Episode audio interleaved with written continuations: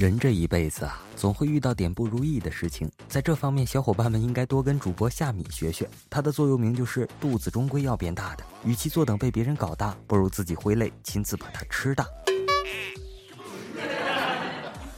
大家好，您现在收听到的是豆豆调频，微信公众订阅账号搜索“豆豆调频”或 “radio 一九九零”即可。我是本期主播咖啡豆豆。突然想起个事情，豆豆同学感触颇深。有时候人的命运呐，就和爱情遇到对的人一样，要恰当的时间，不能早也不能晚。记得小学那会儿啊，学校组织去类似乡村的地方体验生活，一共要待五天，这是前提。晚上的洗漱时间吧，和两个好基友，我们三个在走廊里溜达。一个小伙伴眼尖，看见班主任的身影在不远处缓缓走来，我们出于对老师的畏惧，稀里糊涂的撒丫子就跑。慌不择路的就从一楼跑到了二楼，那时候是一楼住男生，二楼住女生，三个人里面我跑的是最慢的，有个大长腿的跑的是最快的，不快不慢的是我最好的基友。路过洗漱间的时候啊，有一大波女生在那里洗漱，天地良心啊，那地方又不能洗澡，女人的心思真的猜不懂。虽然那时候她们撑死也就算个女孩吧。也许是不尖叫就无法证明自己的纯洁性，此起彼伏的尖锐咆哮响起，前方又是死胡同，我们三个就愣住了。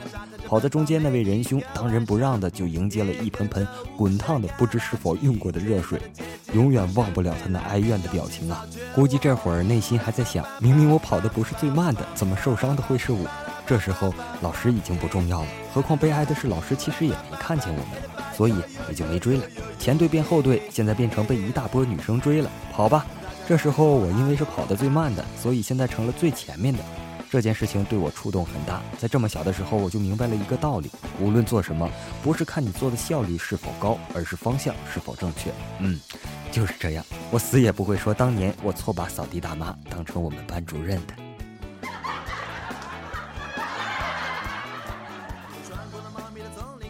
掉下了一个大大的叶子，那些女孩还有小朋友围着大树在蹦蹦跳。还是豆豆同学，我小时候的事情。最有意思的是，还是和我那个最好的好基友，仍然是小学那会儿。学校为了我们的安全着想，所以不能买校外小摊贩贩卖的那些零食。偏偏小时候真心嘴馋，所以哪怕是学校弄的值周生，各种监视围捕，也不能阻挡我们这些小吃货的热情。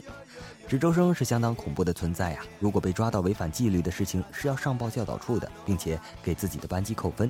扣分了就拿不到流动红旗，拿不到流动红旗，一方面班级的荣誉没有了，另一方面班主任的奖金也就飞了。所以扣卫生和纪律分对学生来说杀伤力还是蛮大的。记得我应该是小学四年级那会儿吧，学校安排的值周生都是高年级不同的班级轮着执勤。一天中午，实在禁不住美味小吃的诱惑，就偷偷和那个好基友去栅栏旁边去买小吃。当然，在这之前一定要观察周围是否有红袖标的。奈何当时还是太年轻，电视剧看少了，不知道值周生也有便衣这一说。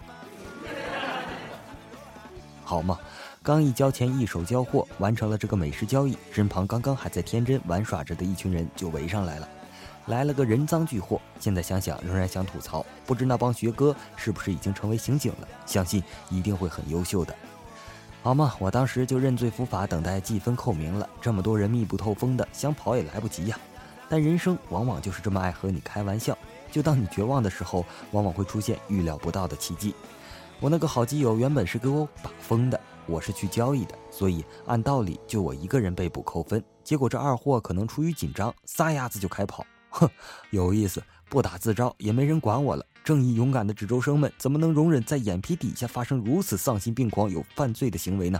所以无处释放的小宇宙就这么爆发了。豆豆同学，我就见到了至今难以忘怀的一幕：一名男生满操场张着大嘴乱窜，后面跟着一大波男男女女，和抓贼一样围捕他。这画面真是美的不忍直视啊！直到我吃完零食，我也没等到给我来记名的指周生大人。这件事也充分的说明了。遵纪守法不一定受到惩罚，但违反纪律是一定不会有漏网之鱼的。怎么都感觉是人品问题呢？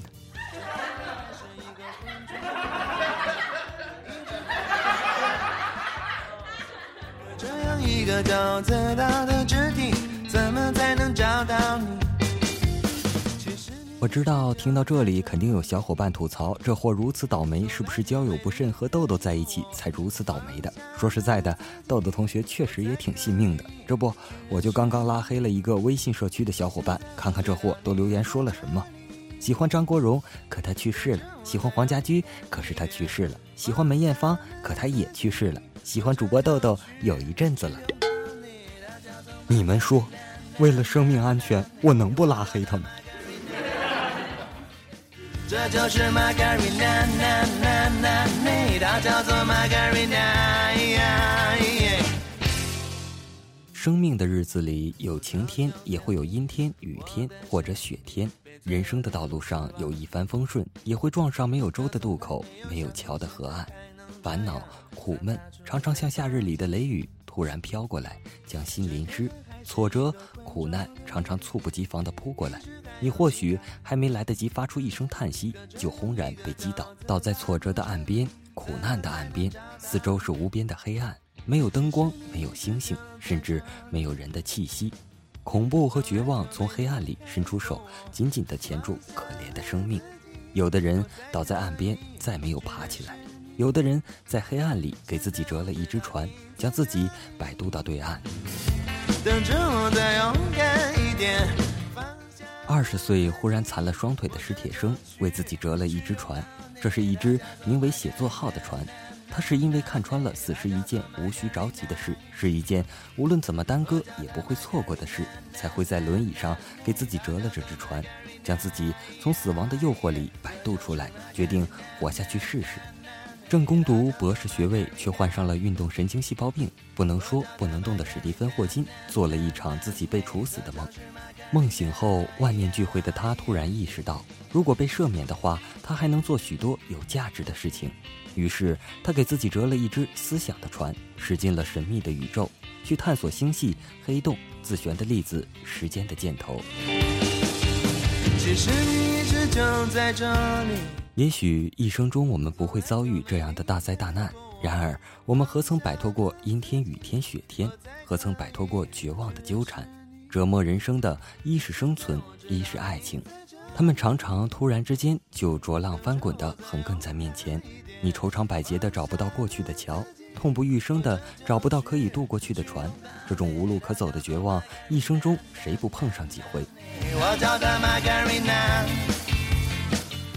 当我们知道苦难是生命的常态，烦恼痛苦总相伴人生时，我们何必要自怨自哀，早早的放弃，早早的绝望呢？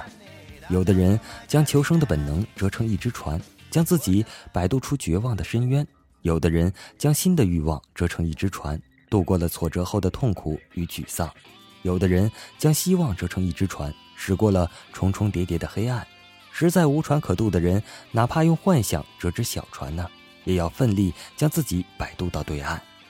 或许我们未曾经历感情的剧痛，未曾经历失败的打击，未曾经历无路可走的绝望。可是晴朗的日子里，也常会有阴风旱雨袭来。它像一只乌鸦，扇着翅膀在你周围鼓噪着，足以将一个好心情蹂躏得乱七八糟。这种时候，我们同样需要有一只船来摆渡自己。这只船，也许是去听一场音乐会，也许是捧起一本书。也许是去给互联网上从未谋面的网友发封电子邮件，也许是背上旅行袋悄悄出门。所以，无论命运多么灰暗，无论人生有多少挫折，都会有摆渡的船。这只船常常就在我们自己手里。你的明天，你做主。我要用你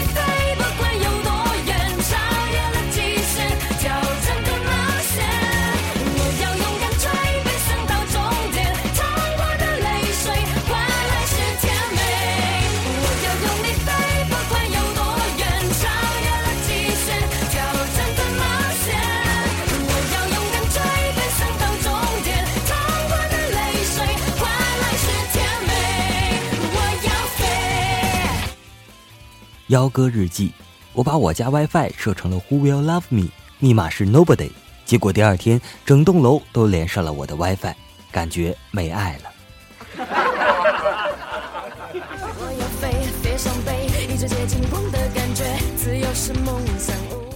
当初为了高考考好，幺哥没日没夜的发奋读书，可以说是废寝忘食，走路都在那儿看书。高考前一夜，幺哥还在熬夜看书。幺哥相信自己就是这么勤奋。然后高考时，幺哥睡着了。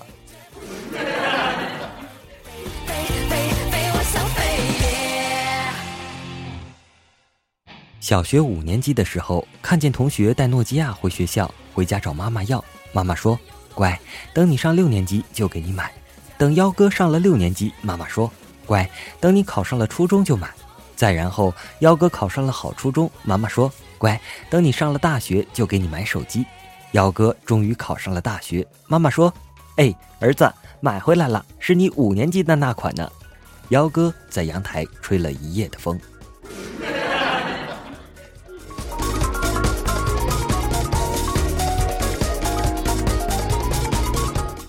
你看。哪怕是幺哥和我那个好基友在今天仍然坚强的活着，你还有什么理由不去好好把握自己的人生呢？好了，今天的豆豆调频就播送到这里了。最后，豆豆同学要吐槽一下，昨天微信公众账号上推的文章是豆豆同学黑那款测试软件的，是黑不是吹，感觉没爱了。那么多人问豆豆同学那个测试链接哪里有？这个世界是怎么了？难道说爱一个人就要勇敢的黑他吗？这叫什么事啊？整个人都不美好了。微信公众订阅账号搜索“豆豆调频”或 “radio 一九九零”即可。切记不要再问我那个测试链接了。我去地上画圈圈。我们下期再见，拜拜。